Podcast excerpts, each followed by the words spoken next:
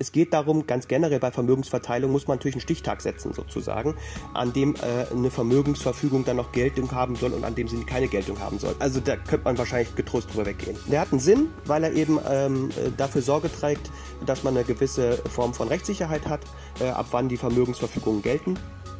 Aber pff, ja, also spielt eigentlich keine Rolle.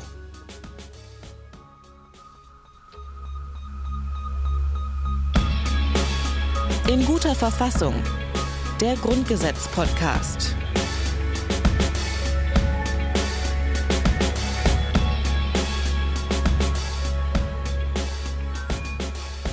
Hi, hallo und herzlich willkommen zu einer neuen Folge vom Grundgesetz-Podcast in guter Verfassung. Mein Name ist Rabea Schlotz und ich sitze noch einmal im Leipziger Podcast-Studio. Hajo ist dieses Mal nicht dabei, aber ich habe natürlich trotzdem tatkräftige Unterstützung mit dabei, nämlich in Form von Alexander Thiele. Dr. Alexander Thiele forscht und lehrt als Privatdozent am Institut für Allgemeine Staatslehre und politische Wissenschaften an der Georg-August-Universität Göttingen. Sein Schwerpunkt liegt unter anderem auf dem allgemeinen Staats- und Europarecht. Thiele hat an der aktuellen Grundgesetzkommentierung mitgearbeitet. Außerdem ist im Januar 2019 sein Buch Der gefräßige Leviathan erschienen, in dem er über die Entstehung, Ausbreitung und Zukunft des modernen Staates schreibt. Bevor wir schauen, was Alex uns heute so zu erzählen hat, blicken wir noch einmal in die letzte Folge zurück. Da hatten wir ganz unterschiedliche Themen. Wir haben uns nämlich zum einen über die Verwaltungsvorschriften und auch mit den Beamten in der Nachkriegszeit beschäftigt. Äh, dieses Mal ist das alles ein bisschen klarer, denn wir sprechen über Geld. Ein Thema, das für den Staat wirklich unabdingbar ist. Und wir haben mit Alexander Thiele ja schon zusammen hier im Leipziger Podcaststudio über die aktuellen Finanzen des Bundes gesprochen, nämlich nämlich in Folge 80 und 81, als es um den Bundeshaushalt ging. Und heute betrachten wir das Ganze auch nochmal aus historischer Sicht. Aber bevor es soweit ist, widmen wir uns zunächst noch einmal einem anderen Thema, aber ich verspreche nur kurz, nämlich mit Artikel 128. Soweit fortgeltendes Recht Weisungsrechte im Sinne des Artikels 84 Absatz 5 vorsieht, bleiben sie bis zu einer anderweitigen gesetzlichen Regelung bestehen. Hier wird wieder auf einen anderen Artikel verwiesen, nämlich den Artikel 84 Absatz 5. Normalerweise ist es jetzt Hayus Job, sein Grundgesetz Magazin aufzuschlagen und zu blättern und uns dann vorzulesen, was drinsteht.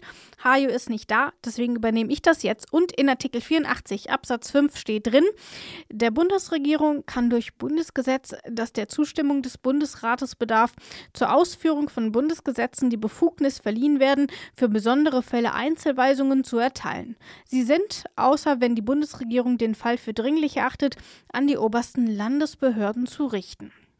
Nun sind wir hier aber bei fortgeltendem Recht. Das hat es eben auch früher schon gegeben, ist also nicht erst in der Bundesrepublik entstanden. Und auch in solchen Rechtsvorschriften kann es Einzelweisungen geben und die bleiben eben gültig, bis es eine neue Regelung gibt, sofern sie mit denen aus Artikel 84 Absatz 5 vergleichbar sind. Georg Hermes sagt im Grundgesetzkommentar dazu, dass die heutige Relevanz der Vorschrift fraglich ist und ich übersetze das jetzt einfach mal ganz frei und überspitzt so, dass es im Grunde kaum mehr eine Rolle spielt und deswegen weiter geht's.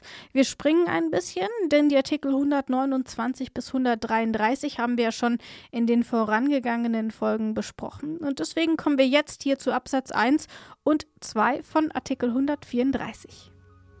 Absatz 1. Das Vermögen des Reiches wird grundsätzlich Bundesvermögen. Absatz 2.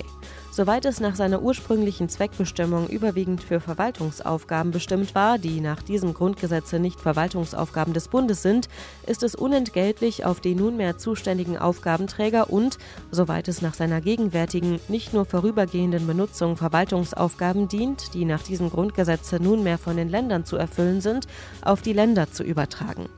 Der Bund kann auch sonstiges Vermögen den Ländern übertragen. Vermögen, das früher dem Reich gehört hat, geht zunächst einmal grundsätzlich an den Bund über, soweit so klar.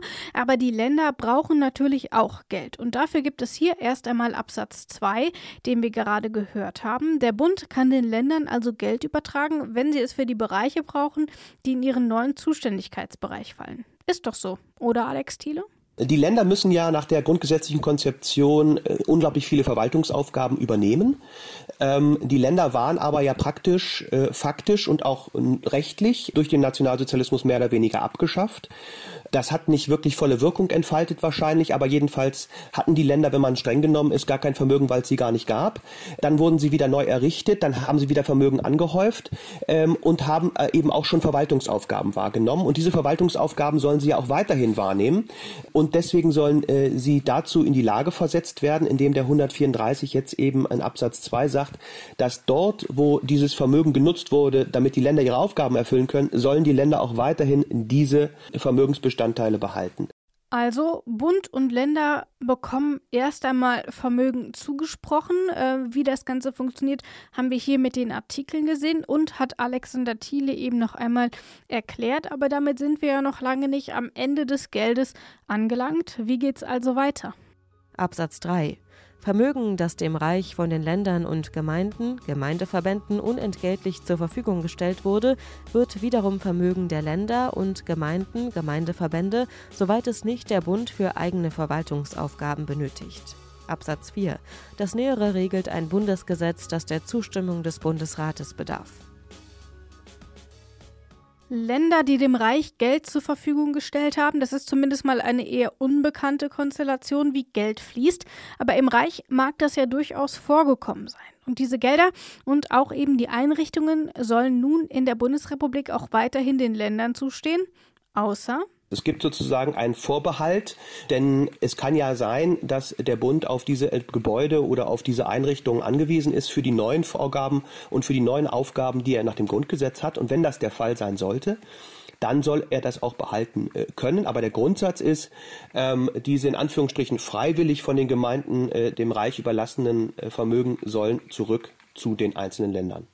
Und alles Nähere diesbezüglich regelt ein Bundesgesetz. Aber welche sind das denn eigentlich? Alexander Thiele erklärt es nochmal und nennt uns zwei. Es gab da äh, mehrere Gesetze, unter anderem das Reichsvermögensgesetz ähm, das also hier die Details dann tatsächlich Stück für Stück geregelt hat. Und ähm, im Einigungsvertrag finden wir dann auch so ein paar Kleinigkeiten noch, äh, die tatsächlich nach 1989, 90 noch geregelt worden sind.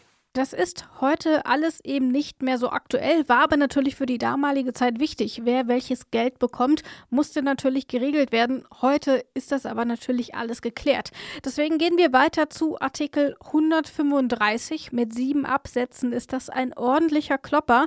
Das soll uns aber nicht davon abhalten. Absatz 1.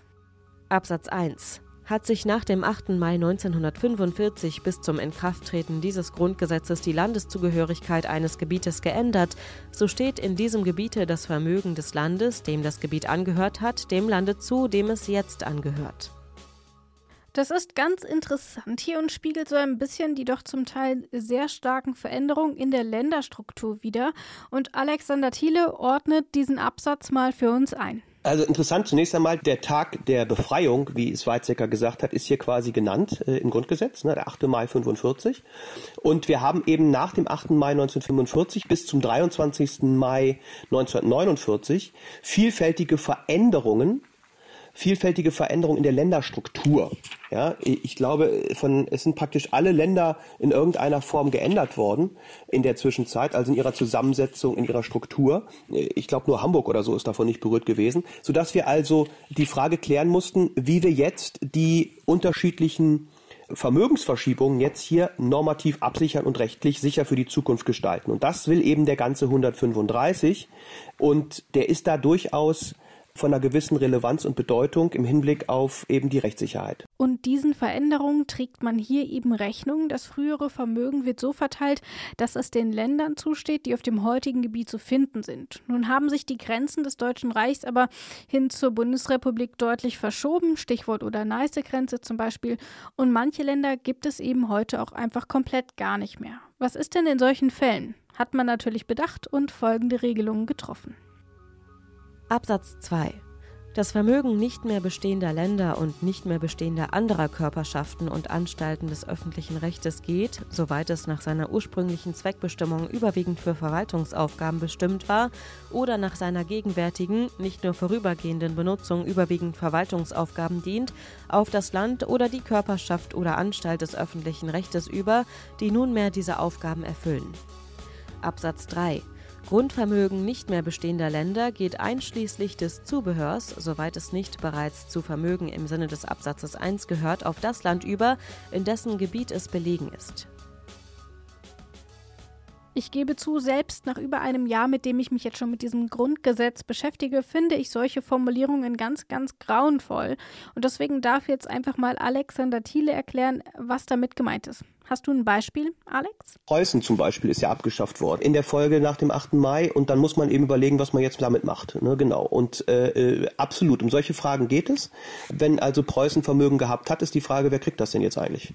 Äh, wo geht das hin? Äh, wer kriegt davon wie viel? Und da können sich ja immer, wenn man Grenzen neu regelt, äh, absurde, absurde Situationen ergeben. Ja, wir haben das ja auch in Ost- und West-Berlin erlebt, also mit der Teilung, als da die, sozusagen die Mauer gezogen wurde, war die ja, waren, wurden ja teilweise Straßen äh, halbiert und so weiter. So war das jetzt hier nicht, weil das ja in der Regel dann äh, andere Formen der, der, der Neugliederung waren der Länder und, und ähm, eine ganz andere Dynamik auch dahinter war. Aber trotzdem muss man sich eben genau solche Fragen stellen. Wem gehört jetzt eigentlich was? Und das versucht der 135 äh, vergleichsweise umfassend äh, zu regeln. Es gibt dann auch noch Gesetze, die das konkretisieren, aber die beruhen dann eben auf der grundlegenden Logik des 135. Hier sieht das Grundgesetz eben vor, dass das Vermögen an jene Einrichtungen geht, die die Verwaltungsaufgaben entsprechend übernommen haben. Wie das Ganze funktioniert, haben wir gerade am Beispiel Preußen gehört. Und das Ganze hat natürlich auch nochmal einen ganz besonderen Sinn, auch was Absatz 3 angeht. Also man hat wieder versucht zu gucken, äh, wie können wir sinnvollerweise das Vermögen zuweisen. Sinnvollerweise weisen wir das so zu, dass äh, nach Möglichkeit die neuen Länder, die dort an die Stelle treten, äh, die Aufgaben, die sie jetzt nach dem Grundgesetz haben, wahrnehmen können. Und wenn sie das eben brauchen, weil sie für diese Aufgaben diese Gebäude brauchen oder ähnliches, dann versuchen wir das möglichst so zu regeln, dass also jedes Land genau das Vermögen bekommt, was es eben braucht, damit eben daran anknüpfende spätere Neuverteilungen, die ja immer noch möglich sind, eben möglichst gering ausfallen. Ja, also es ist natürlich eine sinnlose kuriose Situation, wenn man sagt, wir regeln den 135 so, dass das, was dabei rauskommt, gar keinen Bestand haben kann, weil wir jetzt neu überlegen müssen, wie wir es neu verteilen. Das heißt, der Versuch ist tatsächlich, es so hinzubekommen, dass man möglichst wenig, nachdem man 135 vollzogen hat, jetzt nochmal neu sich überlegen muss, wie man verteilt. Man hat hier also nach einer längerfristigen Lösung gesucht, um eben nicht nach kurzer Zeit wieder alles über den Haufen werfen zu müssen. Von diesen Regelungen aber gibt es auch Abweichungen. Absatz 4 legt nämlich eine Ausnahmeregelung fest. Wenn der Bund ein, Zitat, überwiegendes Interesse hat, können Artikel 1 bis 3 verworfen werden und das Vermögen geht dann eben an den Bund. Das ist eben insbesondere bei Stiftungen der Fall, ähm, gerade eben auch im Bereich Preußen, wenn man dann eben überlegt, der Bund hat ein besonderes Interesse, das betrifft eben auch zum Beispiel Gebäude, weil er die für die Verwaltung benötigt etc., dann kann es eben an den Bund gehen. Das muss dann aber natürlich entsprechend begründet werden. Das ist das, was hier in Absatz 4 drin steht, den wir deswegen jetzt auch gar nicht hören müssen und deswegen gucken wir doch einfach mal, wie es mit Absatz 5 und 6 aussieht. Absatz 5 im Übrigen wird die Rechtsnachfolge und die Auseinandersetzung, soweit sie nicht bis zum 1. Januar 1952 durch Vereinbarungen zwischen den beteiligten Ländern oder Körperschaften oder Anstalten des öffentlichen Rechtes erfolgt, durch Bundesgesetz geregelt, das der Zustimmung des Bundesrates bedarf. Absatz 6. Beteiligungen des ehemaligen Landes Preußen an Unternehmen des privaten Rechtes gehen auf den Bund über. Das Nähere regelt ein Bundesgesetz, das auch Abweichendes bestimmen kann. Zu Absatz 5 nur wenige Worte. Hier geht es um die etwaige Nachfolgeregelung, die durch Bundesgesetz geregelt werden. Und natürlich muss der Bundesrat entsprechend zustimmen, denn die Länder sind hiervon ja maßgeblich betroffen. Da wäre es natürlich ziemlich blöd, wenn es ohne deren Zustimmung dann geregelt wird. Bisschen spannender ist aber hier Absatz 6. Über das Beispiel Preußen haben wir eben schon einmal gesprochen. Und es nimmt auch hier wieder eine Sonderrolle ein. Was bedeutet das denn konkret? dort, wo das Land Preußen möglicherweise an privatwirtschaftlichen Unternehmen beteiligt war und dementsprechend auch Rechte und Einflussmöglichkeiten hat, gehen diese nach Absatz 6 auf den Bund über. Äh, auch das hätte man ja sonst möglicherweise unter den verschiedenen Ländern dann irgendwie aufteilen müssen. Macht die Sache nicht ganz einfach. Äh, und deswegen hat man hier sozusagen die pragmatische Lösung gewählt und gesagt, das geht jetzt an den Bund äh, unmittelbar als Ganzes über. Und dann hätten wir hier noch Absatz 7. Alexander Thiele sagt aber, kannst du weglassen, hat keine Bedeutung mehr. Und wenn der Bund bei der Verteilung von Besitz so pragmatisch sein kann, wie wir es eben gehört haben, dann können wir das hier im Podcast auch. Absatz 7 schenken wir uns jetzt, lassen wir weg. Stattdessen lauschen wir noch in den Artikel 135a rein und lassen ihn uns zum Abschluss noch einmal genauer erklären. Absatz 1 durch die in Artikel 134 Absatz 4 und Artikel 135 Absatz 5 vorbehaltene Gesetzgebung des Bundes kann auch bestimmt werden, dass nicht oder nicht in voller Höhe zu erfüllen sind. Erstens Verbindlichkeiten des Reiches sowie Verbindlichkeiten des ehemaligen Landes Preußen und sonstiger nicht mehr bestehender Körperschaften und Anstalten des öffentlichen Rechts Zweitens Verbindlichkeiten des Bundes oder anderer Körperschaften und Anstalten des öffentlichen Rechts, welche mit dem Übergang von Vermögenswerten nach Artikel 89, 90, 134 und 135 in Zusammenhang stehen und Verbindlichkeiten dieser Rechtsträger, die auf Maßnahmen der in Nummer 1 bezeichneten Rechtsträger beruhen, Drittens Verbindlichkeiten der Länder und Gemeinden, Gemeindeverbände, die aus Maßnahmen entstanden sind, welche diese Rechtsträger vor dem 1. August 1945 zur Durchführung von Anordnungen der Besatzungsmächte oder zur Beseitigung eines kriegsbedingten Notstandes im Rahmen dem Reich obliegender oder vom Reich übertragener Verwaltungsaufgaben getroffen haben. Ich entschuldige mich in aller Form bei meiner Kollegin Isabel Wob, die das alles lesen musste. Und ich verstehe natürlich auch, dass es gerade beim ausschließlichen Hören schwierig ist, dem Ganzen zu folgen. Und deswegen fasst es uns Alexander Thiele nochmal zusammen, was wir hier gehört haben und warum das auch wichtig war. Also wir sehen erstmal, dass er erst relativ spät eingefügt worden ist, nämlich 1957. Der Hintergrund war, dass man sich in der Rechtswissenschaft nicht ganz einig war, ob die Regelung des 134 und 135, die dem Bund ja, wie wir gerade gesehen haben, äh, bestimmte äh, Gesetzgebungskompetenzen zuweisen, ob diese Gesetzgebungskompetenzen eigentlich ausreichen, um die Verbindlichkeiten zu regeln des Deutschen Reiches. Die, die Frage ist, oder war, reichen diese Kompetenzen eigentlich aus, um diese Verbindlichkeiten nicht nur zuzuweisen irgendjemandem, also wer muss dafür haften, wer schuldet jetzt das Geld beispielsweise, sondern gibt eigentlich der 134 oder 135 auch die Möglichkeit, diese Verbindlichkeiten zu kürzen und zu begrenzen. Ähm, also ist das äh, ist ja eine andere Frage sozusagen. Ne? Also die Verbindlichkeiten zu übernehmen, das konnte der Bund regeln, aber konnte er auch äh, per Gesetz regeln, dass die Verbindlichkeiten gestrichen werden, halbiert werden oder ja, nur bis zum bestimmten Stichtag geltend gemacht werden können oder ähnliches. Da war man sich nicht sicher. Das Bundesverfassungsgericht hielt das eigentlich wohl für ausreichend, aber um sicher zu gehen, dass das wirklich auf jeden Fall auf einer sicheren Grundlage fußt, hat man also den 135a geschaffen, der jetzt also ermöglicht, die Verbindlichkeiten des Reiches, des ehemaligen Landes Preußen und anderer Körperschaften und Anstalten, also Geldschulden, wenn man so will, per Gesetz zu regeln und in diesem Zusammenhang auch zu kürzen und zu verändern. Und das ist natürlich schon ein gewisser Eingriff äh, in etwa in äh, Vermögensrechte, Artikel 14 und ähnliches. Hier haben wir jetzt also die Befugnis, dass er das darf, nach 135a, was den Absatz 1 angeht ein eingeschobener Artikel, das erkennen wir ja häufig schon an den Buchstaben, die wir hier auch im Artikel 135a haben. Äh, wir haben ja aber auch noch einen zweiten Absatz, der sich wiederum auf den ersten Absatz bezieht. Wir hören rein. Absatz 2 Absatz 1 findet entsprechende Anwendung auf Verbindlichkeiten der Deutschen Demokratischen Republik oder ihrer Rechtsträger sowie auf Verbindlichkeiten des Bundes oder anderer Körperschaften und Anstalten des öffentlichen Rechts, die mit dem Übergang von Vermögenswerten der Deutschen Demokratischen Republik auf Bund, Länder und Gemeinden im Zusammenhang stehen und auf Verbindlichkeiten, die auf Maßnahmen der Deutschen Demokratischen Republik oder ihrer Rechtsträger beruhen. Hier bezieht man sich noch einmal auf die DDR, auf die frühere DDR, wie das Ganze in Verbindung mit der Wiedervereinigung steht und auf welche Regelungen man sich hier geeinigt hat. Das erklärt für heute ein letztes Mal Alexander Thiele. Ganz anders ist das mit Absatz 2.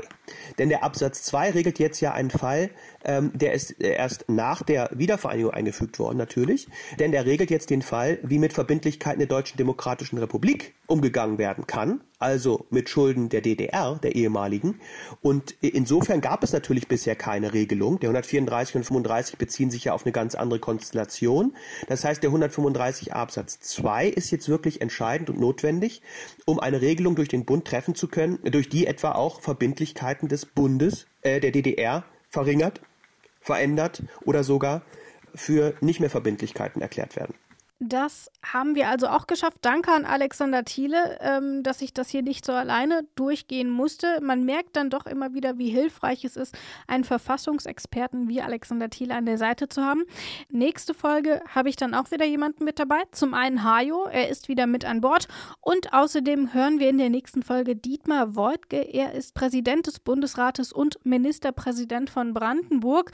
Wer jetzt das Grundgesetz vor sich liegen hat und schon mal einen Blick in den Artikel 106 36 wirft, kann vielleicht schon ahnen, warum wir mit Dietmar Woidke sprechen. Für alle anderen bleibt es eine Überraschung. Ich freue mich drauf und sage Tschüss. In guter Verfassung. Der Grundgesetz-Podcast.